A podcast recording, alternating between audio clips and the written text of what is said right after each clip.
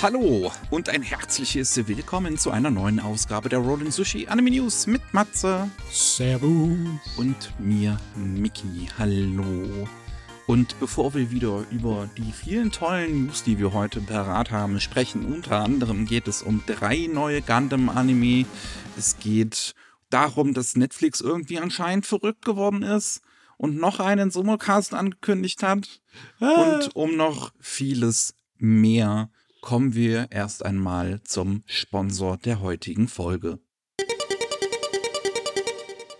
So, liebe Leute, die heutige Folge wird gesponsert von Zen Market. Das ist ein Proxy-Einkaufsservice für japanische Produkte.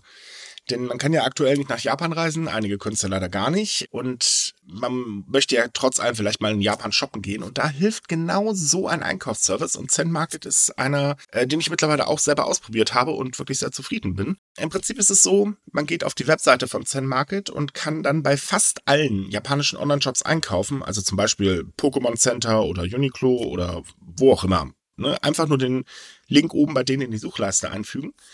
Ähm, das Schöne ist, man kann dann seine Bestellung aus verschiedenen Shops im Prinzip zusammenpacken, damit man halt nur ein Paket hat oder zwei, je nachdem, wie viel man halt bestellt. Ich meine, Shoppingwaren ist ja auch so eine Sache. ähm, man muss dann nur einmal Versandkosten äh, bezahlen. Und äh, das andere Schöne ist, er ist seit Mai 2021 äh, mit einer deutschsprachigen Oberfläche und hat sogar einen deutschsprachigen Kundenservice, was natürlich sehr, sehr praktisch ist. Ja, dann ist es für uns ziemlich neu und sehr, sehr nützlich, muss ich sagen. Man hat auch Zugang zu den Yahoo Auctions. Es ist im Endeffekt so, dass man auf den japanischen Gebrauchtwarenmarkt aller eBay so ein bisschen Zugang hat. Mhm. Und das ist natürlich der Wahnsinn. Das ist, äh, so viel ich weiß, äh, auf diese Art und Weise, auf diese einfache Art und Weise, ziemlich eine der ersten Möglichkeiten, da was einzukaufen. Ja, das stimmt. Also als Seite kenne ich das bisher auch nicht. Man kennt das ja nur von so kleinen Privatpersonen, aber das ist immer umständlich und kompliziert. Und, und dann, teuer. Genau, mhm. teuer, dann kriegt man nicht das, was man will, dann wird nicht richtig bezahlt, bla bla bla. Also ich habe mich auch schon mal umgeguckt, weil ich die Seite gar nicht kannte und ich habe mich tatsächlich erwischt, dass ich eine halbe Stunde, Stunde äh, meine Zeit damit vergeudet habe, mir nur die ganzen Angebote anzugucken.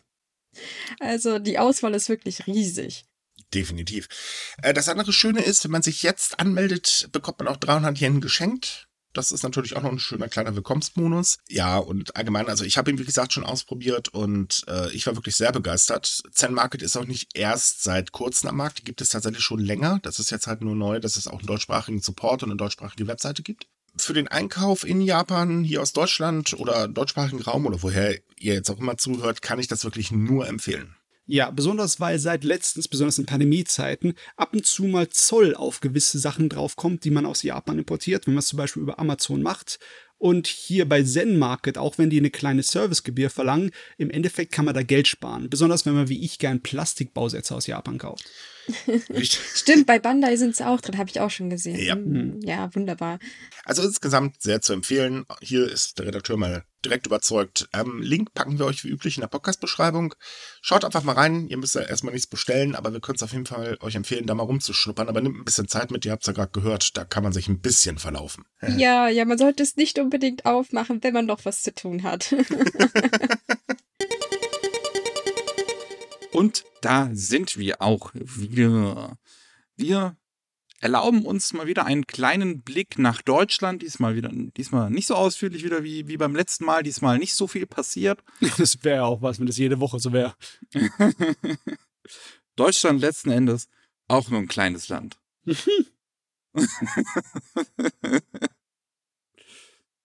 okay, und anfangen können wir mit einer neuen Manga-Ankündigung, diesmal aus den deutschen Landen selber.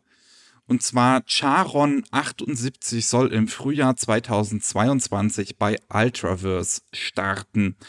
Gezeichnet wird es von Tama Saburu, die zuvor Soul Sanctum Odessa Twins Sacrifice und das Liberi-Projekt von, von so 2011 bis 2019 in unterschiedlichen, bei unterschiedlichen Verlagen bei Egmont vorher kam ähm, So Sanctum raus, die anderen beiden bei Carlsen. Ähm, ja, ich zugeben muss ich an der Stelle leider, dass mir halt wirklich nichts davon was sagt. Habe ich alles noch nie gehört. Ja, Ähm. du, aber das kann passieren. Es gibt so viele Manga. Ja, das stimmt. Ich guck gerade mal, ob, ob mir vielleicht die Cover dann eher was sagen. Ja. Ja, nee, wenn ich mir das so angucke. Aber es sieht nicht schlecht aus, definitiv. Es, es, es trifft. Es sieht halt aus wie so eine, wie, wie, wie so ein sehr japanisch inspirierter Comic auf jeden Fall. Ja, wie sehr viele deutsche Mangas aussehen, nicht wahr? ja, letzten Endes ja. ja, äh, mehr hat man jetzt dazu noch nicht gesagt. Also, ähm, das, das, deswegen Updates bleiben erstmal irgendwie aus. Es gibt wohl schon eine kleine Leseprobe, die man irgendwie online finden kann auf der Webseite von Ultraverse. Ich habe da jetzt halt noch nicht reingeguckt. Ähm, aber ja, also könnt ihr ja vielleicht mal machen, wenn euch äh, die deutsche Manga-Szene interessiert. Hm, hm. Ja. Ähm, ist Eigenproduktion, Eigenproduktion. Ich meine, äh, hört sich irgendwie fast so an, als wäre der Autorin hier äh, von einem zum nächsten Verlag gesprungen. Ne? Je nachdem, welcher Verlag halt ihre jetzige Geschichte gerade kauft. Äh, aber jetzt hat sich dann sozusagen hier ähm, darauf eingelassen, auf längere Zeit mit Ultraverse zusammenzuarbeiten. Oder wie soll ich das verstehen?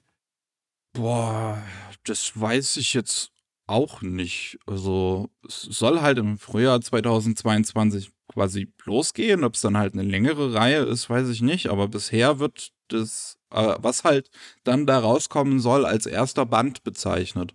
Okay. Na dann, schauen wir mal. Jo.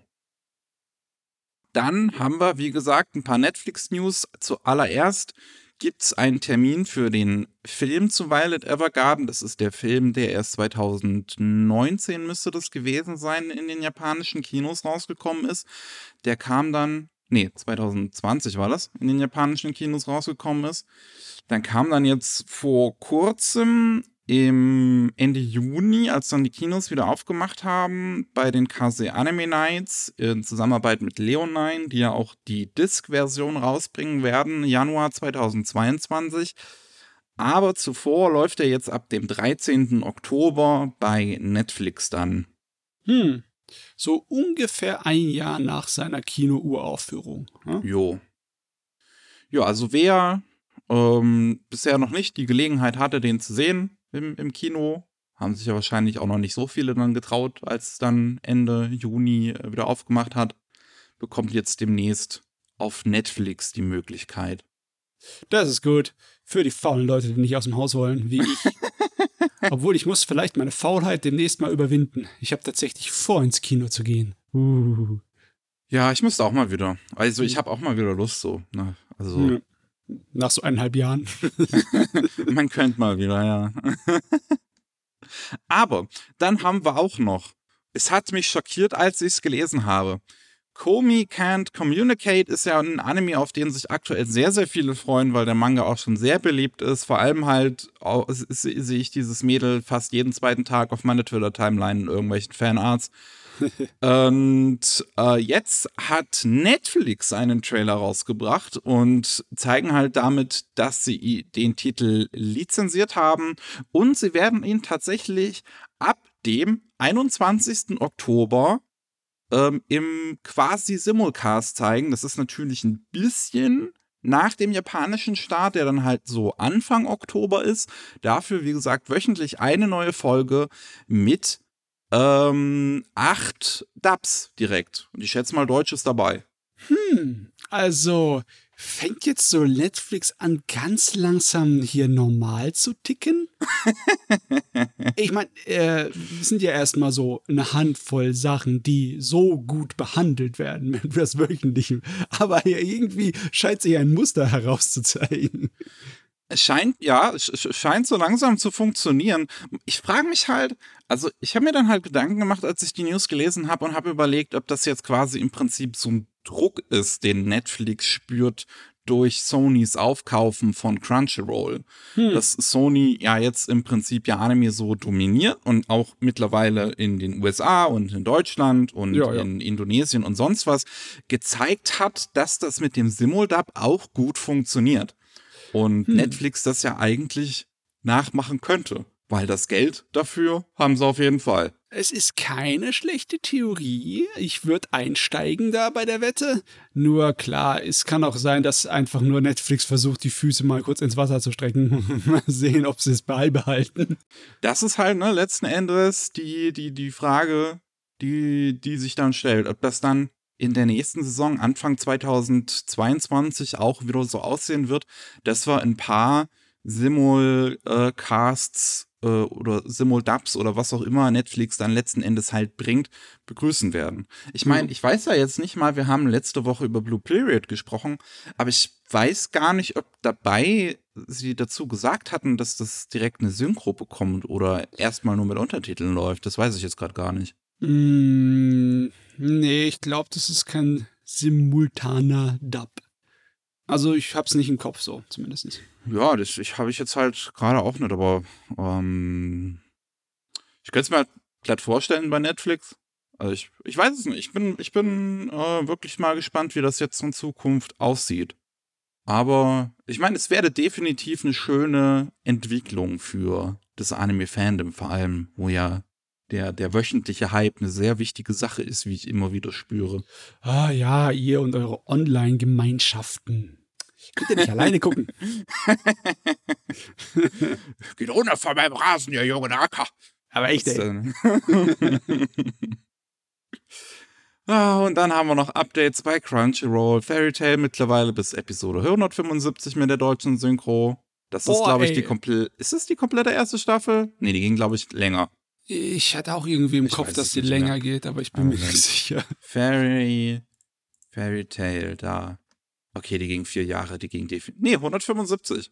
Oh, Das okay. ist die komplette erste Staffel, die 2009 angefangen hat. Das ging jetzt recht schnell, ne? Ja. Also, ich meine, jetzt ist ja die Ankündigung raus, dass Anime on Demand äh, äh, Hops ist. Also Ja, kann man ja jetzt einfach mal alles rüberziehen. Gas geben. Genau. Und äh, was es halt auch vorher nur bei Anime on Demand gab, ist Merc Storia. Das ist irgendein Fantasy-Anime, von dem ich nur mal kurz gehört habe. Ich immer mal wieder war ich so ein bisschen neugierig von dem, weil die Screenshots eigentlich gar nicht mal so schlecht aussehen, aber ich habe noch nie ein Schwein darüber reden gehört. Du. Deswegen, Ja. Ich habe den heute zum ersten Mal gehört. Ich habe keine Ahnung, was das sein soll. siehste ich auch nicht. aber den gibt's nur mit Untertiteln, weil der bisher noch nicht äh, halt synchronisiert wurde überhaupt. Okay. Jo. Aber trotzdem geil, dass man ab und zu mal wieder über Anime trifft, die man noch nie vorher gehört hat. Wunderbar, so gefällt mir das. Ah ja. Gut, aber dann wären wir fertig mit den deutschen Landen und wir kommen zu neuen Anime-Ankündigungen und da gab's diesmal wirklich zahlreiche. Hui. ja. Und Ui, ui. vor allem ziemlich viele Sequels. Wir lieben Sequels. Ja, denn äh, neue Sachen gibt's nicht mehr. Es lebe das Sequel. Angefangen mit der dritten Staffel von Iruma-kun, also Welcome to Demon School Iruma-kun. Die zweite Staffel ist jetzt äh, das Finale ähm, gelaufen und ja, wie auch schon bei dem Ende der ersten Staffel wurde am Ende angekündigt, es gibt noch eine weitere Staffel. Ich, ich kann mir gar nicht vorstellen, was da alles passieren soll. Ich habe mal ein bisschen reingeschaut am Anfang, als es rauskam. Das ist ein ganz netter episodischer Gag-Manga gewesen. Äh, haben die da irgendeinen Shonen-Kram draus gezogen oder was ist da los hier? Ja, oder ist der, hat der einen auf dem Master Nigge mal gemacht oder wie? Äh, Keine Ahnung. Genug Ideen sie ja gehabt zu haben. Für zweimal irgendwie 23 Episoden. jetzt aber schon die dritte Staffel im Laufen. Ui, Ja. Und ich guck, muss gerade mal gucken, ob die überhaupt bereits steht, wann die kommen soll, aber das lese ich hier bisher noch nicht raus. Sie soll aber halt auf jeden Fall kommen. Hm. Gut, dann haben wir auch eine Ankündigung für eine zweite Staffel von Shadows House. Okay. Ja, Da ist letztens drüber geredet, ne? Das stimmt. Und das freut mich auch, weil, wie gesagt, die erste Staffel war ganz gut. Es gab halt jetzt einen, einen ersten einen kleinen Teaser-Trailer, der jetzt noch nicht so wirklich was zeigt. Halt so ein bisschen Flashbacks höchstens und ein bisschen so äh, äh, Konzeptzeichnung. Ähm, und was ich bei der News halt ganz interessant finde, ist, dass die Mangaka Somato selbst nicht wirklich vorher von dieser Ankündigung wusste. Also man hat ihr anscheinend relativ kurzfristig Bescheid gesagt. Also es, es, es war jetzt nicht so, dass sie mit diesem ersten Teaser zum ersten Mal davon gehört hat, aber die News kam wohl bei ihr relativ kurzfristig an. Und ähm, sie hat halt auch dazu geschrieben, so, als die erste Staffel gemacht wurde, weil sie hat die äh, ganzen Skripts, die ganzen Storyboards hat sie äh, ähm, zumindest so gecheckt, so äh, mal drüber geguckt. Und ähm, da hieß es halt, dass es halt nur ein Kur geben würde für die Serie. Ähm, jetzt ist sie natürlich äh, freulich überrascht, dass es eine zweite geben soll, eine zweite Kur und bietet sich auch wieder an, ähm, an, an den Storyboards und, und Skripten mitzuarbeiten. Auch, äh, ja, wenn, wie gesagt, die Ankündigung bisher relativ kurzfristig auch für sie selbst war. Was ich eine interessante Sache finde, wenn man bedenkt, wenn man, also, ich stelle mir eigentlich vor, dass wenn man, ich sag mal, eine neue Serie oder so machen will, also gerade wenn es eine Adaption ist, dass man eigentlich zuerst die Person fragt, die das Original gemacht hat. Aber so funktioniert das nicht in unserer kapitalistischen Welt.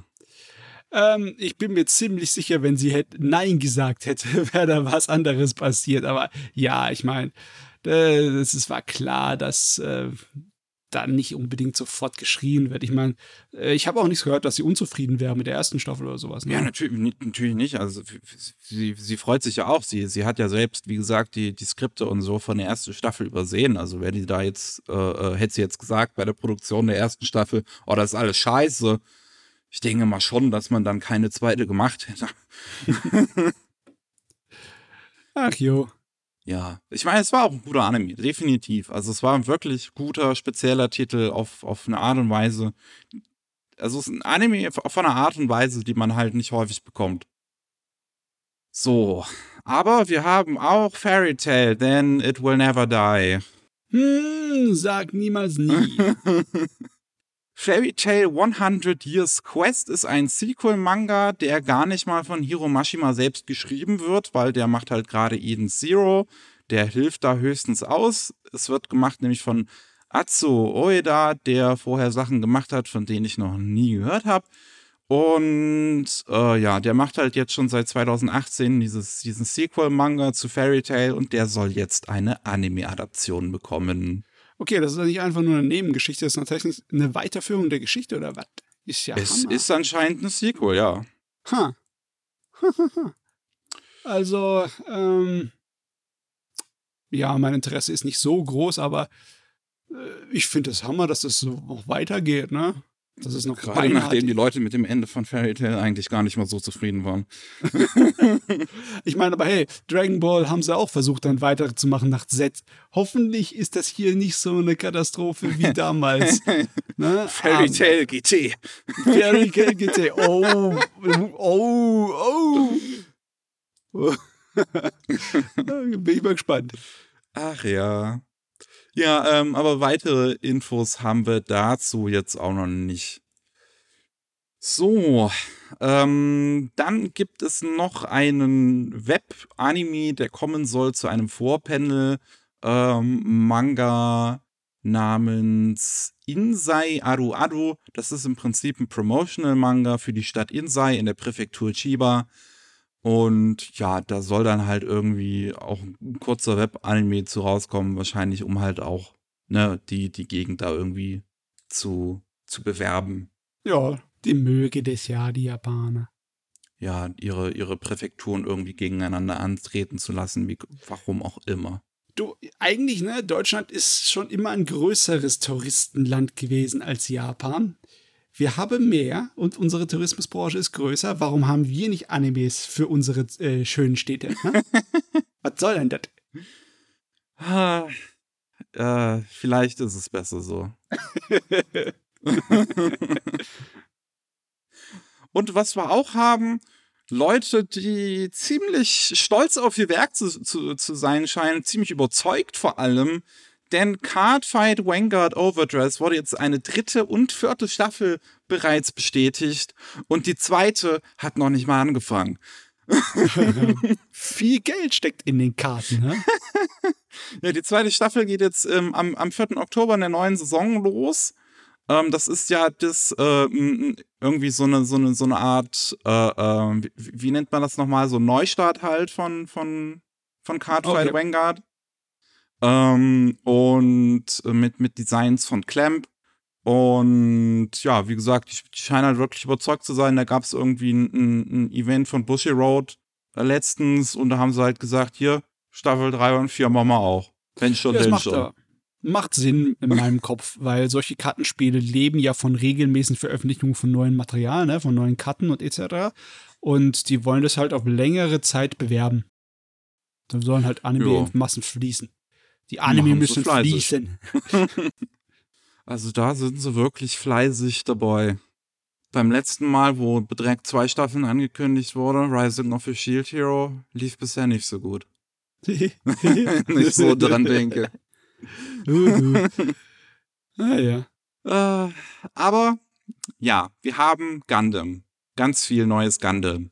Hui. Zum einen Gundam The Witch from Mercury ist ein neuer äh, TV-Gundam, also mal ausnahmsweise seit längerem wieder eine neue Gundam-Serie, die dire direkt fürs TV produziert wird.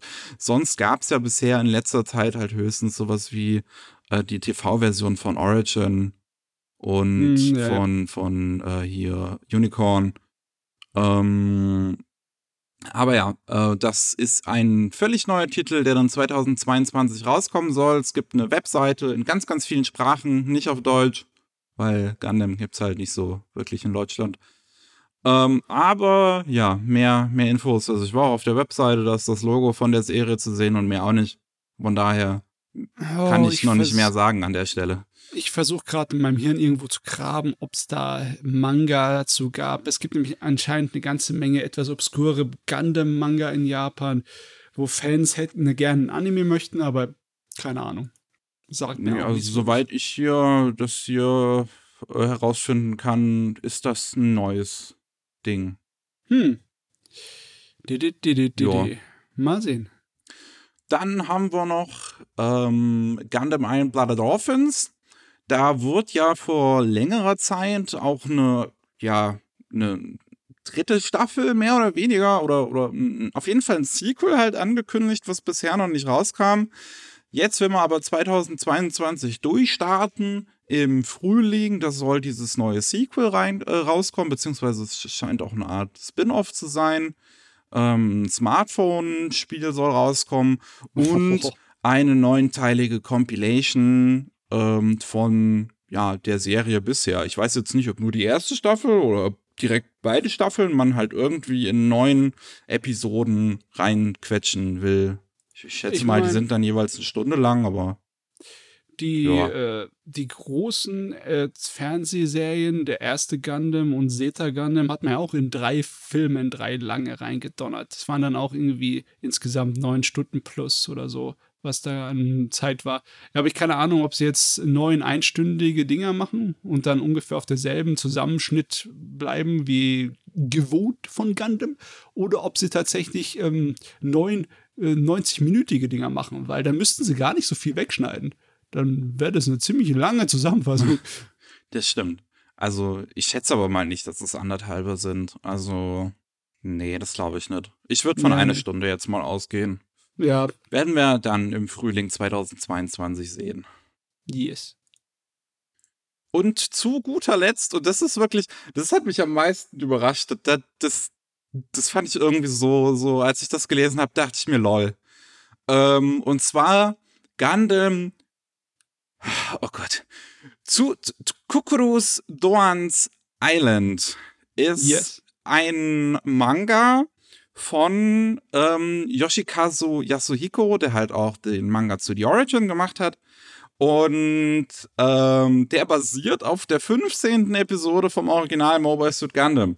Das ist die eine Episode, die es nicht im internationalen Release von Gundam gibt, weil Tomino die nicht leiden kann, die Episode, weil sie anscheinend ähm, ja große Produktionsprobleme bei der Episode hatten und die halt wohl wirklich furchtbar aussehen soll.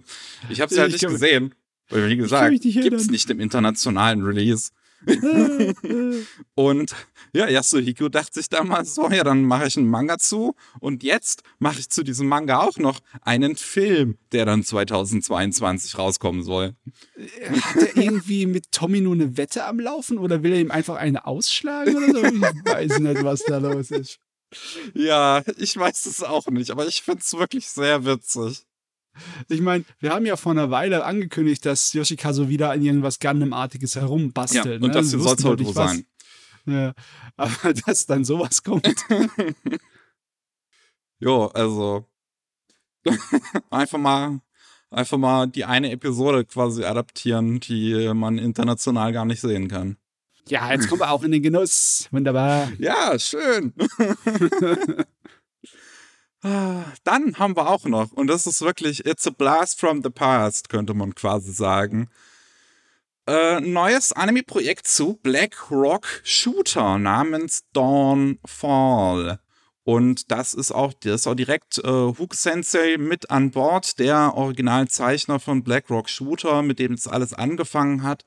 Der hatte Zeichnungen ähm, auf Pixel hochgeladen und da gab es dann einen Song zu. Und zu dem Song hat man dann eine OVA gemacht. Und aus der OVA hat man dann einen Anime gemacht. Und ja, jetzt gibt es eine Fortsetzung, knapp zehn Jahre später, die dann wahrscheinlich irgendwann 2022 rauskommen wird, denke ich mal. Und ich freue mich. Also, ich meine, ich habe Hm. jetzt, ich ganz ehrlich, ich habe jetzt die erste Serie nie wirklich gesehen. Ich habe, glaube ich, mal die OVA gesehen oder die erste Episode der Serie. Ich bin mir nicht sicher. Ähm, ich habe auf jeden Fall einmal was gesehen und ich finde irgendwie so diesen, diesen Teen, Angst, edgy Stil, so den das so hat, irgendwie adorable so ein bisschen. Und Äh, es hat gute Szenen gehabt, aber ich kann mich nur erinnern, dass aus irgendeinem Grund die ähm, Bekanntheit und die Freude in Deutschland über das Ding relativ groß war. Ich ne? glaube, das ist allgemein international ziemlich groß gewesen zu der Zeit, weil es halt voll so in diese, einfach auch in diese Internetkultur reinschlägt mit seinem Edge.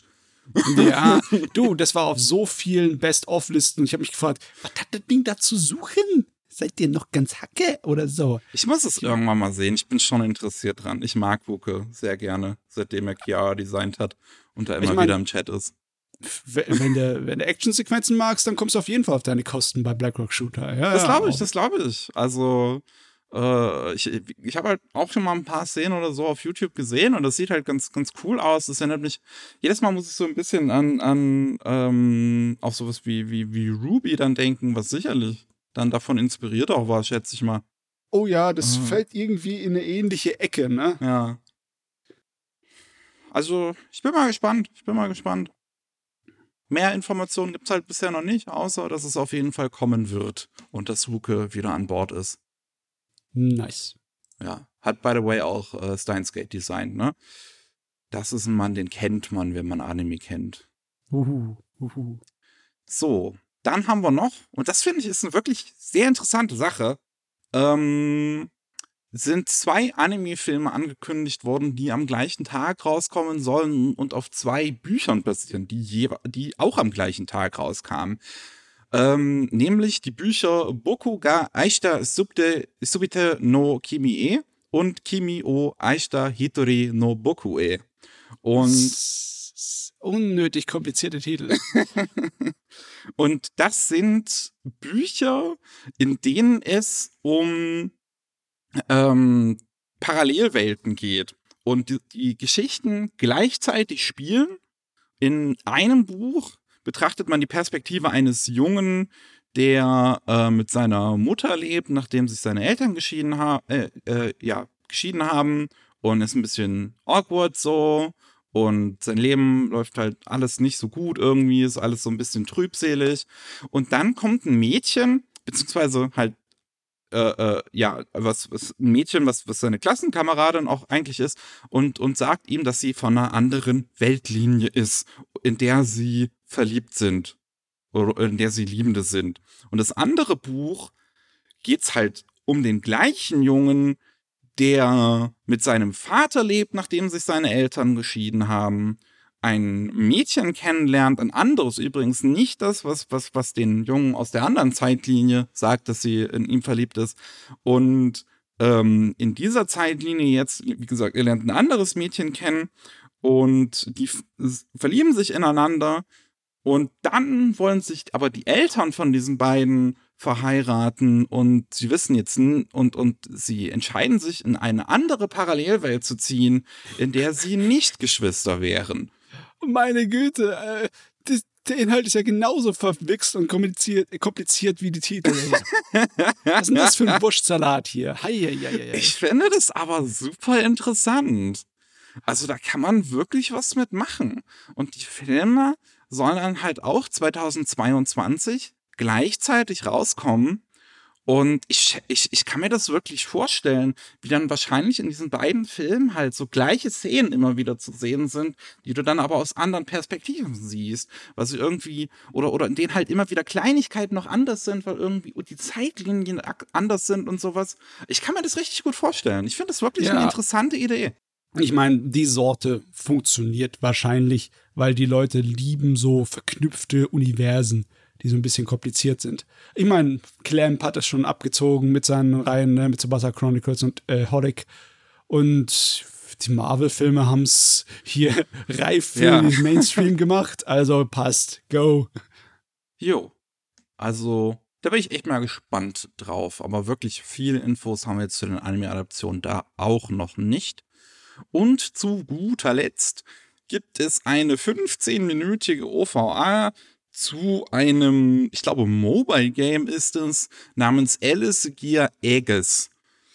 Und da geht's um, ja, Mädels in, zumindest auf dem Bild, haben sie nur Unterwäsche an, und die große Waffen schwingen und. Ähm, Bikinis, Bikinis. Ja, Bikinis. Der ist Unterschied. Das muss man gesagt ja, haben. Ja, das ist ein großer Unterschied. Und äh, man kann sich diese OVA nur angucken, wenn man eine von drei äh, äh, jetzt neuen ja, äh, Figuren kauft, wo dann ein QR-Code dabei ist, der einem äh, Zugang zu dieser OVA gibt. Und anscheinend ist in jeder OVA, je nachdem, welche Figur man gekauft hat, irgendwie 90 Sekunden an Footage anders. Das heißt, wenn du das komplette Ding sehen willst, also wenn du wirklich so komisch drauf bist, oh. musst du alle drei Figuren kaufen. Oh Gott, ey. Gott, nee, bitte schieß mich. Ich meine, man muss den Japanern wirklich eins lassen. Sie wissen, wie man so eine Scheiße aufzieht. Nee, also dieser Rotz aus, den du im Videospielen siehst, der kann gefälligst wegbleiben vom Anime. Danke sehr.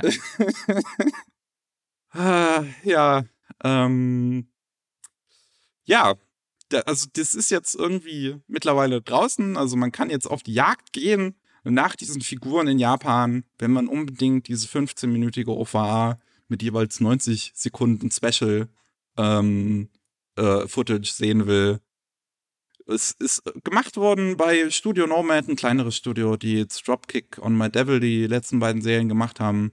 Regie, okay, die. Ja, Regie geführt von äh, Hirokazu Hanai, ist ein ja, Key Animator und Episode Director, der jetzt bei zahlreichen Anime mitgearbeitet hat, bis Pokémon, Doradada, was weiß ich.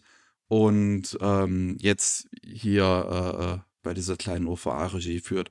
Also ich schätze mal nicht, dass das jetzt irgendein großes, besonderes Projekt ist. Aber vielleicht sehe ich ja noch, keine Ahnung, wenn es dann irgendwie mal anders verfügbar ist, auf oder coole Szenen auftauchen oder sowas, wer weiß.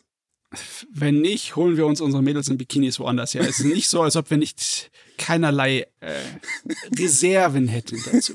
Auf jeden Fall. Ach ja. Gut, aber wir wären dann auch mit den neuen Anime durch. Wie gesagt, es war, es war definitiv einiges dabei.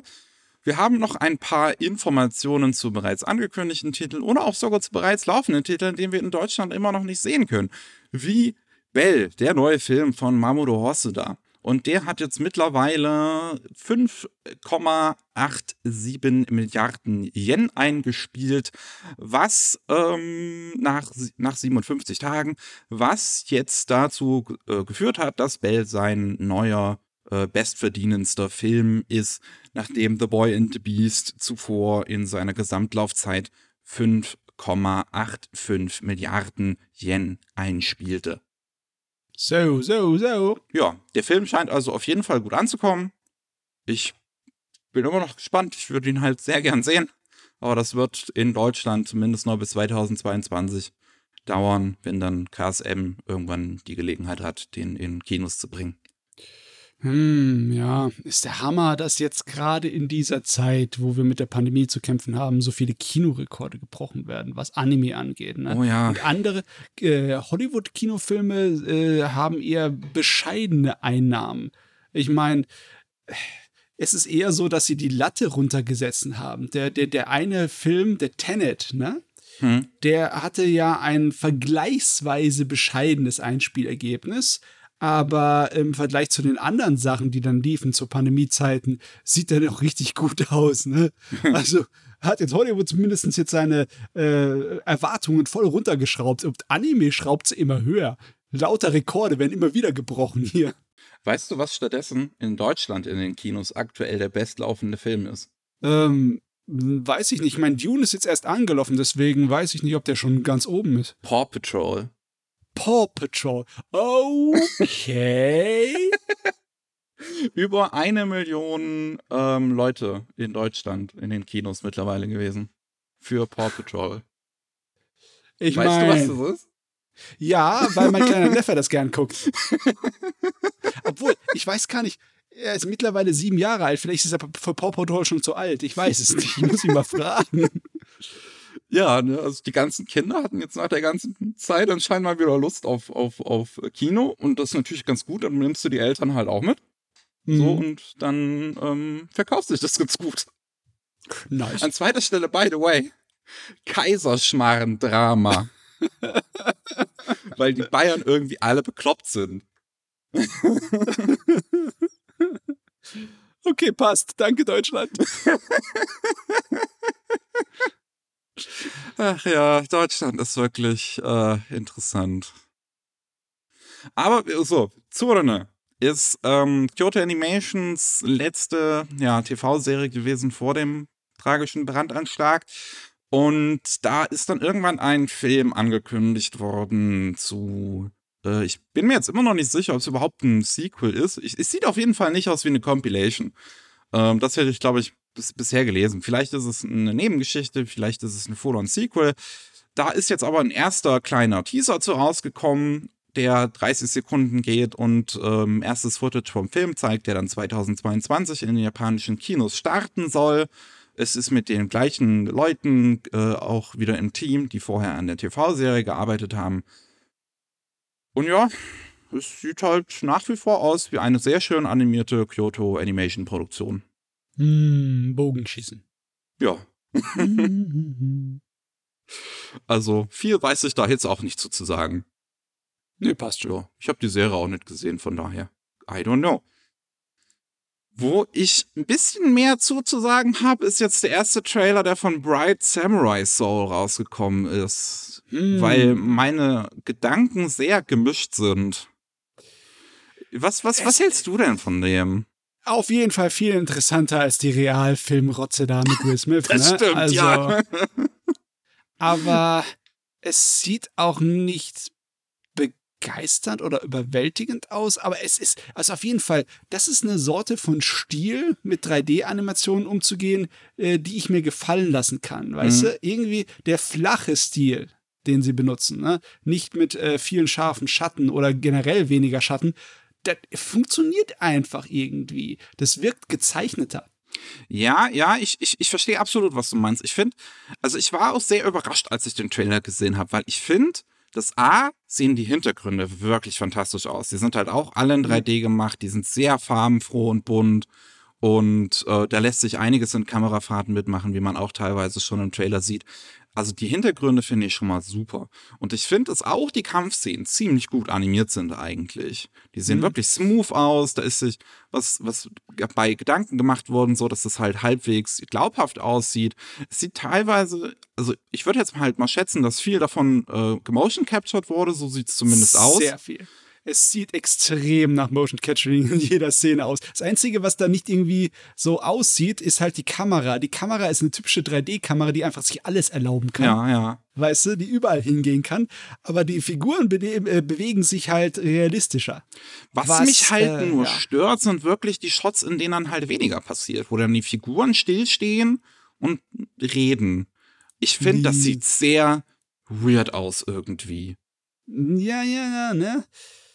Das ist das Problem bei Computergrafik immer schon gewesen. Mhm. Die japanische Art und Weise, ähm, Limited Animation zu machen mit einfach nur Mund auf und zu klappen, das äh, wirkt dann sehr steif manchmal. So ne? wirklich in Bewegung, so wirklich, wenn viel los ist. Und da sind ja auch größere Kampfszenen in diesem Trailer drin mit wirklich viel Leuten. Das sieht gut aus. Ja. Aber so, so, da, da bleibt halt abzuwarten, wie viel in dem Film letzten Endes halt reden ist und wie viel wirklich die Action ausmacht. Weil die Szenen, also wenn sie sich da halt irgendwie ruhig gegen, gegenüberstehen und labern, es sieht so, so weird aus. Und ich kann nicht mal wirklich beschreiben, wieso. Mm, Es, es, es fühlt sich, es, es, so, so, es, man, ich habe so das Gefühl wirklich, dass ich im Prinzip die Technik sehe. Dass ich sehe, wie da Leute in einen 3D-Hintergrund einfach so, so reingearbeitet wurden. Weil man sieht ja immer noch, dass sie selbst in diesen kleineren Szenen auch alles gemotion captured aussieht, weil sich die Figuren nun mal im Hintergrund bewegen. Weil, Ja, weil. Also, ne, sie, sie bewegen sich ja immer noch so ein kleines bisschen. So, sie zeigen Menschlichkeit. Aber ich glaube, gerade dadurch wirkt es irgendwie komisch auf mich. So ein bisschen Uncanny Valley. Ja, Aber schon. auch nicht, nicht, nicht wirklich 100% Uncanny Valley, aber es ist ein ähnliches Gefühl. Ne? Ja, ja. Ah, ich, weißt du, ganz ehrlich, die, die Optik wird wahrscheinlich viel interessanter sein als alles, was inhaltlich Auf daherkommt. jeden Fall. Ich meine, ich will ja nicht vorhersagen, dass der Film wahrscheinlich nur so, ne, so ein Wegwerfgerät ist, aber ich erwarte nichts Großartiges inhaltlich von dem Gerät. Ich auch nicht. Also. Es ist halt, was, was willst du mit Bright machen? Was willst du damit machen? Du, du packst es dir, schmeißt es in eine Fantasy-Historienwelt, ne, so Alternativhistorie und machst einfach, was du willst mit drauf und äh, kümmerst dich so gut wie nicht oder kümmerst dich so wenig wie möglich ums Original. Am besten, ja. oh Mann. Also, am, äh, was war's, am 12. Oktober ist es schon soweit, dann kommt der Film raus. Hm. Und ja, also, ich schätze mal doch schon, dass ich ihn mir angucken werde, weil die Trailer sehen auf jeden Fall interessanter aus, als, mal, als ich halt zum, zu, zunächst zumindest gedacht habe. Yes, yes, yes, yes, yes, yes. Gut, gut gemacht, Netflix. und alle Beteiligten an diesem Film. Jo. Ihr habt uns geködert. Gut, dann haben wir noch ähm, Hakuko, nee, Hakuoki. Das ist ein ja, Franchise, was es halt jetzt schon seit längerem gibt, was auch schon zahlreiche Anime mittlerweile bekommen hat. Und da ist vor, ja, ich glaube nicht allzu langer Zeit halt ein neues Projekt angekündigt wurde, äh, worden, ein OVA-Projekt, wo halt bisher noch nicht so wirklich ähm, bekannt war, was genau das jetzt ist. Und es ist ein dreiteilige OVA, die wohl ja so ein bisschen während den einer der Serien spielt. Also es ist irgendwie eine Nebengeschichte, die halt auch auf einem der zahlreichen Spiele, die es halt davon gibt, basiert. Und äh, ja, die geht dann los am Weihnachten. Kommt die erste Folge raus. Und dann im, im monatlichen Tempo. Das habe ich doch richtig kapiert. Das ist doch ein Original Otome-Game. Und die Shinsen Gumi Genau. es ist, mal wieder der genau, Haupt, genau. äh, das Hauptthema. Das heißt, es ist ein Mädel, das sich ein Shinsen Gummihaaren ansammelt, ne? Wie es sich gehört, ja. Wie sie es gehört. Okay, okay, alles klar, dann weiß ich Bescheid. Jo, also wer mehr davon haben will, da, da habt ihr. Da habt ihr. Gut, dann sind wir damit auch durch und kommen wir mal zu dem, was noch so übrig geblieben ist an Neuigkeiten abseits davon. Und zwar haben wir unter anderem Otaku Coin, die vorgestellt haben, dass sie gerne einen Isekai-Anime machen möchten mit NFTs irgendwie dabei. I don't know. Ähm, Ich, Also- ich habe mir das durchgelesen und ich verstehe es immer noch nicht. ich, also, warte mal. Der Inhalt des Anime soll um NFT gehen oder soll irgendwie die Vermarktung des Anime was mit NFT zu tun haben oder das sowas? weiß ich halt auch nicht. Also ich, ich, ich kann dir halt sagen, so. Ich, ich zum einen, ich habe bisher noch nie was Gutes zu Tagecoin gehört. Das soll wohl ein ziemlicher Scam sein. ähm, aber wie das hier wohl ablaufen soll, ist im Prinzip, dass ähm, man sich ein Default-Settings-Replika-NFT kaufen kann, also irgendwie so ein Token halt dafür kaufen kann. Und der random generiert dann einen äh, Isekai-Charakter mit äh, vier ja, äh, ähm, Attributen, die da äh, äh, dem Charakter gegeben werden. Halt welche Spezies, ähm, welches Geschlecht. Äh, ich weiß nicht genau, was mit Herkunft gemeint ist, aber das ist auf jeden Fall der dritte Aspekt. Hm. Ähm, und die Persönlichkeit der Figur. Und das ist, was bisher dazu steht. Das kann man, die kann man kaufen, diese Tokens, für echtes Geld. Okay, ja, so eine Art von äh, NFT-Rollenspiel-Gedönsel. Aber was hat das dann mit dem Anime Ich zu weiß es tun? auch nicht. Weil das ist, wollen die dann das irgendwie dann äh, von den Leuten, die am meisten Geld ausgeben, Nebencharaktere reinsetzen in diese Fantasy-Welt? Ich meine, es wird wahrscheinlich eine Isekai-Fantasy-Welt sein. Ne? Ja, ja. Also äh, irgendwie hat es halt was mit Isekai zu tun, so. Und dann. Ich schätze mal. Ich schätze mal, dass jetzt halt einfach irgendwie Figuren sich, dass, dass sich jetzt die Leute im Prinzip quasi Figuren kaufen können, die dann im Anime vorkommen sollen. Dass das die Idee dahinter ist. Aber egal wie oft ich es vor, äh, ich's mir durchlese, keine Ahnung. Ja, es ist schon wild und man sollte wirklich aufpassen bei Sachen, die dir nicht klipp und klar sagen, was daraus passieren soll. Ne? Und erstmal sagen, erstmal Geld bitte und später. Ich meine, die, die Idee, dass du ja sozusagen Anteile an möglichen Figuren in einem rollenspielartigen Fantasy-Anime äh, sicherst durch NFTs, ist gleichermaßen interessant wie Plemplem in meinen Augen. Aber guck mal, was ist alles schon im Internet passiert? Ich meine, da gab es doch diese eine geile Webseite, wo du dir Pixel reservieren konntest. Für was ist die viel Geld, ne? Ja, die, die Ja, ja, Leute also- kaufen sich alles. Ich, mein, äh, ich kann es auch nachvollziehen, weil es in gewisser Weise schlägt es voll in die Richtung von Leuten, die äh, an so Sammlersachen oder Kunstsachen so gern äh, ja, beteiligt sind. Nur das ist halt auch wieder total reif für alle möglichen Schmu, der getrieben werden kann. Ne? Ähm, ich glaube, da darf ich auf jeden Fall die Finger von. Ich, also, ich, ich bin wirklich, ich bin auch gespannt, ob das halt überhaupt was wird. Weil ich kann es mir einfach nicht vorstellen. Das klingt wie so jemand, der halt unbedingt Geld haben möchte und sich und, und denkt, sich irgendwas super Cleveres ausgedacht zu haben. Und hoffentlich, hoffentlich beweist mir das Internet zumindest noch so ein bisschen Verstand und gibt dafür kein Geld aus. Oder zumindest die wenigsten. Bitte. Stell dir mal vor, die würden das mit Virtual YouTuber machen, weißt du? Die würden zum Beispiel Designs von einer neuen Virtual YouTuber-Gruppe zeigen, ne? Mhm. Und du investierst jeweils NFTs in das Ding rein, wo du denkst, das am meisten Erfolg hat, ne? So Art von Wette, Aha, ne? Also ja, glücksspielmäßig, ne? Äh, fast hätte ich mir im Kopf so gedacht, oh, so könnte das vielleicht sein, ne? Aber dann werden die hier ja zufällig generiert, ne? Das Ja. heißt, du, äh, du, du, wettest auf zufällig generierte Charaktere, für den wer weiß der Geier, ob sie überhaupt irgendwas mit dem Anime da zu tun haben. Das ist irgendwie ganz komisch. Ich habe auch gerade mal währenddessen die Kommentare von dem Artikel, den wir hier vor uns haben, durchgelesen. Und ich finde es einfach geil, wie einfach es niemand zu verstehen scheint. Also auch alles Ja. so, what in God's name did I just read? so, also Oh wir sind Gott. nicht die einzigen Verwirrten. Wunderbar, wunderbar. Da fühle ich mich ja wunderbar. Ah. Gut, ey. Dann haben wir nochmal eine News von Netflix, diesmal auf eine bisschen andere Art und Weise. Denn sie haben dem Magazin Variety gegenüber ähm, angekündigt, dass sie eine Art Anime Creator Space aufgebaut haben in einem äh, Büro in Tokio. Dann haben sie noch ein Video dazu gemacht auf ihrem Netflix Anime-Account, kann man das angucken mit ihrem äh, VTuber-Ding äh, Enko, die das alles so ein bisschen vorstellt und so eine kleine Tour im Prinzip durch diese Offices gibt. Und das soll halt wohl jetzt so eine Art, ja, Netflix bezeichnet es als Designers Garage äh, ähm, dienen, wo sich ja äh, äh, Kreative versammeln können, zusammenkommen können, sich ein bisschen ausleben können, da äh, äh, zeichnen können, leben können, bisschen Spaß haben können. Ähm, also es gibt ein, ja, den Designers Area, wie ich hier, also es, es gibt irgendwie drei Areas. Es gibt ein Designers Area, halt für die Zeichner.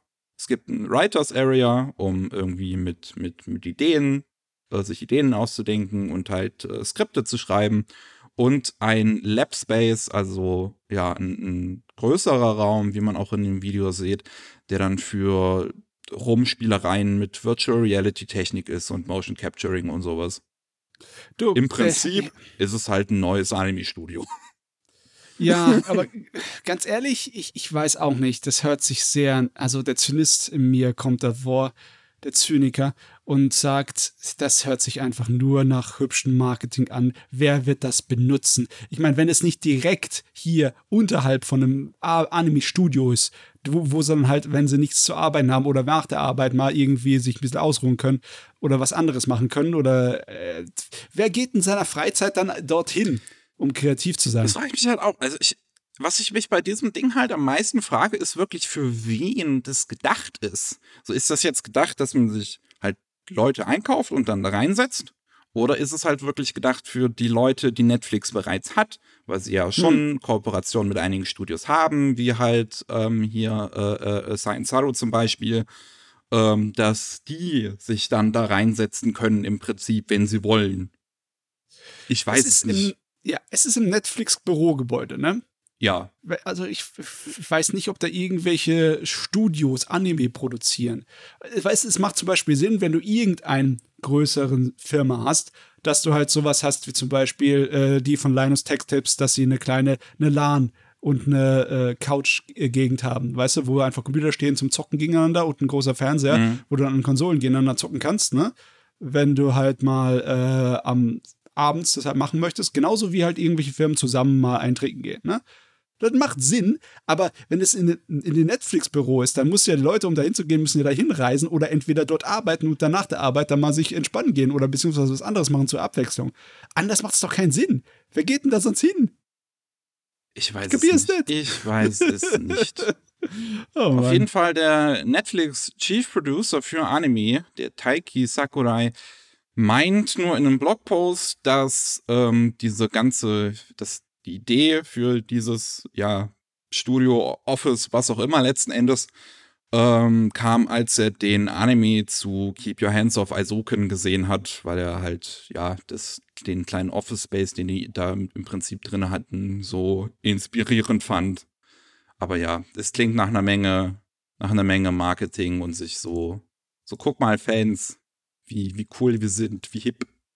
Aber echt, ja. Guck mal, jetzt habt ihr den ganzen Scheiß schon gebaut, nachdem ihr das für ein Marketing ausgeschlachtet habt, könnt ihr euch gleich ein äh, eigenes Studio da reinstecken. Ich meine, denen würde es gefallen dort, oder? Die würden sich heimisch ein äh, hier richten dort. Ich meine, wenn man sich das Video mal anguckt, es sieht halt wirklich schön aus, so. Also, ja, das, da, da kann man, da kann man nichts gegen sagen. Das ist Hightech eingerichtet, so. Sieht aber auch definitiv nicht aus wie in einem äh, Anime-Studio, das in Benutzung ist. Dann da, da sieht's nämlich aus wie das sieht sauber aus. unterm Teppich sieht's aus wie hier. Meine Güte, äh, Anime-Studios sind herrlich in der Art und Weise, wie sie vollgestopft sind mit Zeugs und Unrat und wie unsauber und alles unordentlich alles ist. Wenn du irgendwo dagegen stößt gegen die großen Türme aus irgendwelchen äh, Papierzeugs, dann gibt's gleich eine Lawine. So muss das aussehen, Kollegen. Das ist viel zu sauber dort. Da arbeitet doch kein Sau. Ja. Naja. Ich weiß nicht, ob das Promoten von einem Unhealthy Office Style ähm, so eine gute Idee ist. Ja, nee, ich meine, ich meine, ne, es, sieht, es, es sieht halt gele wie geleckt aus, ne, ja, und nicht ja, wie ein Arbeitsplatz. Ja. Okay, dann haben wir noch das, ähm, der ja, Manga Duranki um, jetzt enden wird am Weihnachten am 24. Dezember kommt ein äh, ja, Volume raus, wo alle Kapitel davon gesammelt äh, drin sein sollen. Da kommt ja auch das 41. Volume von Berserk raus. Man hat sich jetzt halt überlegt, dass man ähm, ja nach Miuras äh, Tod äh, sich nicht mehr wohl damit gefühlt hat, jetzt den Manga alleine fortzusetzen. Das war ja eine Zusammenarbeit von Miura und letzten Endes dem kleinen Studio, was er gegründet hat, Studio Gaga. Ja. Hm. Ja. Ja, ja. Seine Assistenten.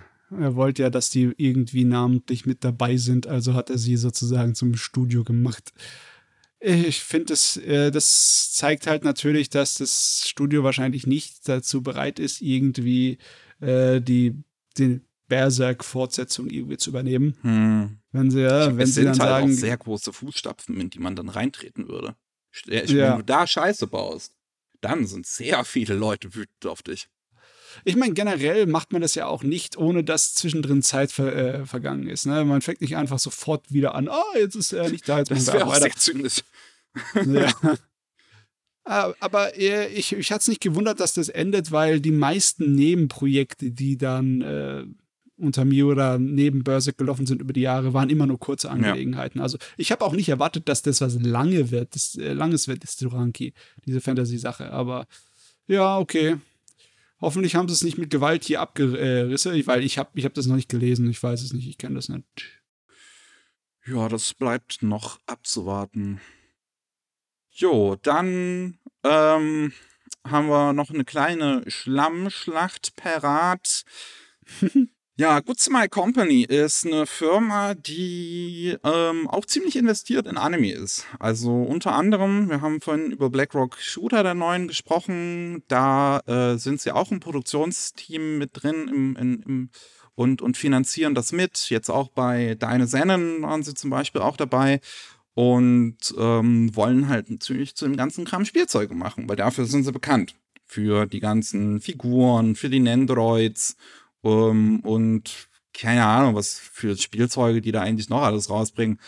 Und ähm, jetzt sind halt zwei ehemalige Mitarbeiterinnen, die äh, auch Vizepräsidenten jeweils mal waren von Good Smile Company, im, ich glaube im englischen Bereich zumindest, ähm, haben Good Smile Company angeklagt für zum einen das äh, Herstellen und Verkaufen von potenziell obszönen, sexuell expliziten Anime-Produkten und Merchandise von ähm, ja, Figuren, die äh, minderjährig sind.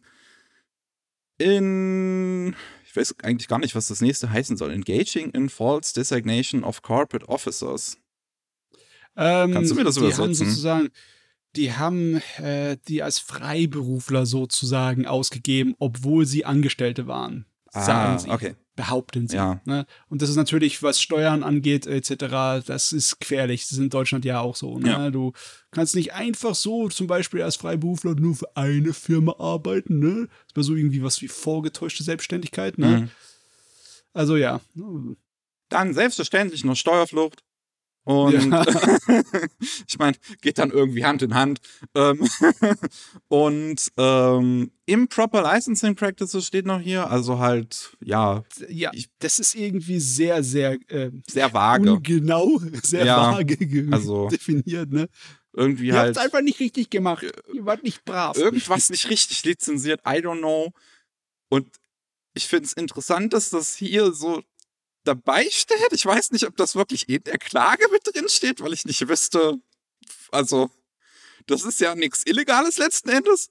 Das ähm, äh, äh, äh, Befeuern von äh, Fortschan mit Geldern. Ja. Äh, Finanzieren von 4chan. Kannst du dafür angeklagt werden? Das ist ja Ich weiß es auch nicht. Ich meine, ich, Ich mein- mag Fortran nicht. Ich finde, es ist eine Nee. sehr problematische Seite, aber sie ist nicht illegal. Ich meine, de- dein guter Geschmack kann dir aberkannt werden dafür, definitiv. Aber solltest du dafür vom Richter landen? Andere Frage. Deswegen, ich, ich frage mich, ob das halt nur so in dem Anime News Network Artikel, den wir jetzt vor uns haben, hier gerade, so drin steht dabei, als eine Sache, die sie halt kurz mal Company im Prinzip einfach nur vorwerfen, oder ob das irgendwie mit im, im, in der Anklage mit drin steht, auf welche Art und Weise denn letzten Endes auch immer. ähm, Ja, Gutzmeier hat vorher die beiden angeklagt mit einer dritten, Chrisia Diaz, in 2020 dafür, dass die drei wohl ähm, Company-Geheimnisse irgendwie gestohlen haben sollen und ähm, halt während sie noch für Gutzmeier Company gearbeitet haben, wohl bereits äh, äh, ja ihre eigene Firma aufgebaut haben sollen. Und hm. ja, jetzt streiten sie sich halt so gegenseitig und letzten Endes glaube ich nicht, dass das irgendwelche Konsequenzen großartig hier für jetzt erstmal irgendwen haben wird. Das wird eine Schlammschlacht sein, die dann halt mit Hören sagen so ein bisschen noch irgendwie hin und her gehen wird. Wer jetzt wirklich gewinnen wird, letzten Endes auch keine Ahnung, weil ich auch nicht einschätzen kann, letzten Endes, wer jetzt hier wirklich der mhm. Böse letzten Endes sein soll. Ich finde halt den Vorwurf von diesem, das mit den potenziell sexuell expliziten Produkten und sowas von, von Minderjährigen irgendwie auch ganz spannend, weil sie sich ja auch selbst mit irgendwie ins Feuer werfen. Aber die beiden ja, ja. sollen wohl auch vorher gesagt haben, dass sie das halt bereits firmenintern immer wieder besprochen haben, dass sie das eigentlich als kritisch ansehen. Hm, also, weißt du, das ist ja auch etwas schwammisch formuliert, ne? Weil minderjährig könnte alles äh, so zwischen 16 und 18 auch sein. Ne? Ja. Das heißt, wenn die irgendeine äh, Anime-Oberschülerin haben, die halt ein bisschen zu viel Bein zeigt, könnte es schon darunter fallen, theoretisch. Ja, ja. Ne? Es könnte aber auch Lodi-Zeug sein. Ne? Mhm. Wir wissen es nicht. Ne? Und äh, das ist so eine, diese Art und Weise, auf die Empörungsschiene zu gehen, weil es scheint ja eine ihrer Hauptsachen zu sein, für das sie da hier schon, verklagen schon. wollen. Ich habe keine Ahnung, wie das in Japan abläuft, solche Schlammschlachten vor Gericht. Ab und zu mal äh, ist es ja in Japan so, dass äh, mal so ein bisschen Empörung sich breit macht und dann mal äh, so ein kleines bisschen hier auf alles Explizitere, was Gewalt und Sexualität äh, angeht, ähm, mal kurz für so ein halbes Jahr oder Jahr draufgedrückt wird von der Öffentlichkeit. Mhm. Ich meine, wir hatten es am Anfang der 90er gehabt, wir hatten es zu den äh, Olympischen Spielen, wo dann alle Erwachsene-Magazine unbedingt aus den Zeitschriftengeschäften alle raus mussten. Ne? Mhm. Und äh, ich habe keine Ahnung, ob das irgendwie Erfolgschancen in dem Bereich hätte. Äh, aber ich, ich, ich, ich mal es mir nicht aus. Es hört sich einfach nur an nach dem ja. Schlammschlacht. Das ist auch jetzt letzten Endes eine, eine, eine Schlammschlacht, die vor Gericht in Kalifornien, in Kalifornien ausgefochten wird. Und Kalifornien oh, okay. ist ja auch einer der progressiveren Staaten in den USA, oder? Äh, ja, ja, ja. Von daher, ich glaube nicht, dass sie das jetzt auch, also letzten Endes sind es halt immer noch Kunstfiguren und gerade Good Smile Company ist ja auch eigentlich eine Firma, die sich, was jetzt sexuell explizite äh, Produkte angeht, auch zurückhält. Also ich glaube nicht, dass die irgendwie Spielzeuge auch äh, äh, äh, also, also Figuren irgendwie produzieren, die jetzt ähm, großartig, zumindest hätte ich es jetzt noch nicht gesehen, viel zeigen. Halt vielleicht mal eine Figur in einem Bikini, aber das fände ich jetzt noch nicht kontrovers. Nee, nee, ich habe auch keine Ahnung, was das soll. Ich meine, hauptsächlich bauen die doch Nendoroids, oder? Ja. Ich meine, ich weiß jetzt nicht, ob das halt so das Hauptgeschäft ist von Goods My Company, aber dafür sind sie auf jeden Fall zumindest international ziemlich bekannt für diese Nendroids. Weil es ja auch mittlerweile in jedem GameStop gibt, weil die, glaube ich, nicht mehr wissen, was sie sonst noch verkaufen sollen. Ja, und so, ja, und, so und diese ganzen mit diesen Riesenköpfen, diese Dinger, diese hässlichen, mit diesen ja. Augen, ich weiß nicht mehr, wie die heißen selbst, die schon verdrängt. Aber eine Sache, Kinder, die wir euch beibringen möchten, zahlt eure Steuern. Denn Hikaru Kondo hat mittlerweile zugegeben, dass er es nicht gemacht hat. Hikaru Kondo ist äh, der Gründer von Ufotable, der im Zeitraum von 2015 bis 2018 wohl 138 Millionen Yen, das sind umgerechnet fast oder halt über eine Million Euro knapp. Und ähm, ja, die, die, die soll er wohl unterschlagen haben. Und jetzt, äh, es gab ja bereits irgendwie, also ist ja bereits irgendwie mal abgeführt worden und was nicht sonst noch alles passiert ist. Und die haben die ganzen Büros durchsucht bei UFO-Table mal. Es gab ja noch den Vorfall, dass sie wohl Charity-Gelder äh, missbraucht haben sollen, die gesammelt wurden für, für, für das Erdbeben in 2011, wo aber die ja. Polizei zumindest nichts finden konnte oder zumindest nie Anklage erhoben hat. Ähm, und ja, also es, es, gab auch immer unterschiedliche Zahlen, die immer rumgeflogen sind in unterschiedlichen äh, Zeitungen, in japanischen und, und offiziellen Berichten und sowas. Mal ist die Rede von 137 Millionen Yen, mal 139 Millionen Yen. Aber Hikaru Kondo hat jetzt zugegeben, es sind 138 Millionen Yen, zumindest laut seiner Aussage, die er unterschlagen haben soll. Und zwar hauptsächlich geht es dabei um Einnahmen, die gemacht wurden mit den Cafés, die UFO-Table besitzt. Weil UFO-Table mhm. besitzt halt einige äh, ähm, nach Anime gefilmten, ähm, also halt Anime, die sie halt selber gemacht haben, so wie Fate und Demon Slayer mittlerweile sicherlich und äh, ähm, weil sie gar nicht Sinners, keine Ahnung. Ähm, und äh, die, die, die gibt, da gibt es halt ein paar von so in Japan verteilt und da soll wohl immer wieder Geld beiseite gelegt worden sein in Saves, die sie halt ähm, nicht versteuert haben. Und ja, da ist jetzt eine ordentliche Summe dann halt bei zusammengekommen. Ich meine, das Wichtige bei der Angelegenheit ist, dass er sich jetzt sozusagen schuldig gibt, ne? Ja, auf ne? jeden Fall, ja. Ähm, weil der Rest davon hört sich irgendwie wieder nach Blödsinn an. So, was da gesagt wird, ne? Von wegen, dass er dachte, es würde keinen Schaden anrichten an der Firma oder dass er es zurückgelegt hat für schwere Zeiten, weil die Anime-Industrie kann ja so gefährlich sein und so. Ja, kalt die Klappen. Dann egal, egal was da passiert ist, jetzt ist UFO-Table nicht in einer Position, wo es sagen müsste, wir müssen unbedingt mal so einen kleinen Sparstrumpf haben, von dem niemand was wissen muss, damit wir nicht untergehen, ja. Im Moment ist eure nähere Zukunft gesichert, also zahlt die verfluchte Steuer, du Lappe. ja, ja, ich find's, also, also wie er sich versucht zu rechtfertigen, finde ich auch wirklich fragwürdig, wirklich komisch. Hätte auch besser die Klappe gehalten. ich, zumindest gibt es zu. Und äh, auch wenn man auch nochmal sagen muss, dass ähm, äh, zuletzt, darüber hatten wir auch schon mal gesprochen, als dann die Klage reinging bei UFO-Table, die offiziell am 9. Juli war das, hatte mhm. das Studio selbst noch gesagt, dass sie bereits alles berichtet hätten und alles hingeschickt hätten. Ja, äh, aber ja klar, ähm, Steuern, die hinterzogen wurden, wurden halt hinterzogen. ne? Auch wenn du sie dann zurückzahlst, muss trotzdem hier untersucht werden. Mal sehen, ob du auf, auf, auf die Finger bekommst. Ja.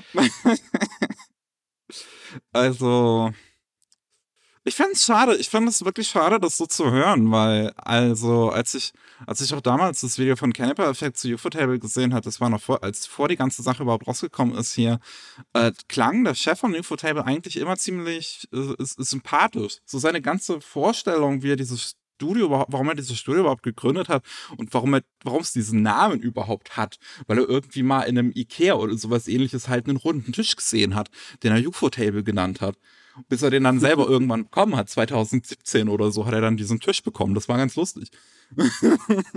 ah, und ja. ja, dann letzten Endes ist es halt, ist es halt doch nur ein Studiochef, der sich, äh, der gerne so viel Geld hätte, wie nur geht. Ich bin ja großer Gläubiger an die menschliche Dämlichkeit. Ne? und ich bin bereit zu glauben, dass der dumme Fuzzi da echt meinte, er würde sich was zurücklegen für die Firma. Ne? Ich, ich, ich, ich kann ja glauben, dass er dumm ist und nicht einfach nur gierig. Ganz ehrlich, ich, ich mag diesen Grundsatz, ne? dass du erstmal mit Dummheit und Inkompetenz erklärst, bevor du sagst, das ist Bösartigkeit. Ne? Also in meinem Kopfkanon ist er einfach ein dummer Vollidiot bis sich halt bewiesen hat, dass er halt ein Bösewicht ist. Ne? Aber solange bleibt er ein dummer Vollidiot. Ne? Ja, ich, ich, äh, ich weiß es nicht. Ich meine, letzten Endes, nachdem du irgendwie 20 Jahre eine Firma betreibst oder halt zu dem Zeitpunkt, wo er angefangen hat, das äh, Geld zurückzulegen, 15 Jahre, musst du ja eigentlich wissen, dass alles Geld, was reinkommt, halt versteuert werden muss. Irgendwann solltest du es mitbekommen haben. Ah ja, egal. Und ich meine, dann hätte er sich halt von dem versteuerten Geld was zurücklegen können. Theopraktisch ja. Rein theopraktisch schon. Es wäre halt weniger gewesen, aber es wäre machbar gewesen. Ach, äh. Naja, so ist Na es gut. manchmal. Wir sind damit äh, fertig für heute. Vielen Dank fürs Zuhören. Ähm, und wenn ihr mehr von, von mir und Matze hören wollt, dann könnt ihr wie immer alle zwei Wochen beim Anime Slam Podcast reinhören. Wir nehmen jetzt direkt im Anschluss den noch auf den nächsten. Ähm, und wenn ihr mehr noch von Matze hören wollt, dann könnt ihr auch jeden Mittwoch beim normalen Rolling Sushi Podcast reinhören. Da geht es dann um News aus Japan, also nicht um Anime. Ja, das war's. Vielen Dank fürs Zuhören und tschüss. Ciao.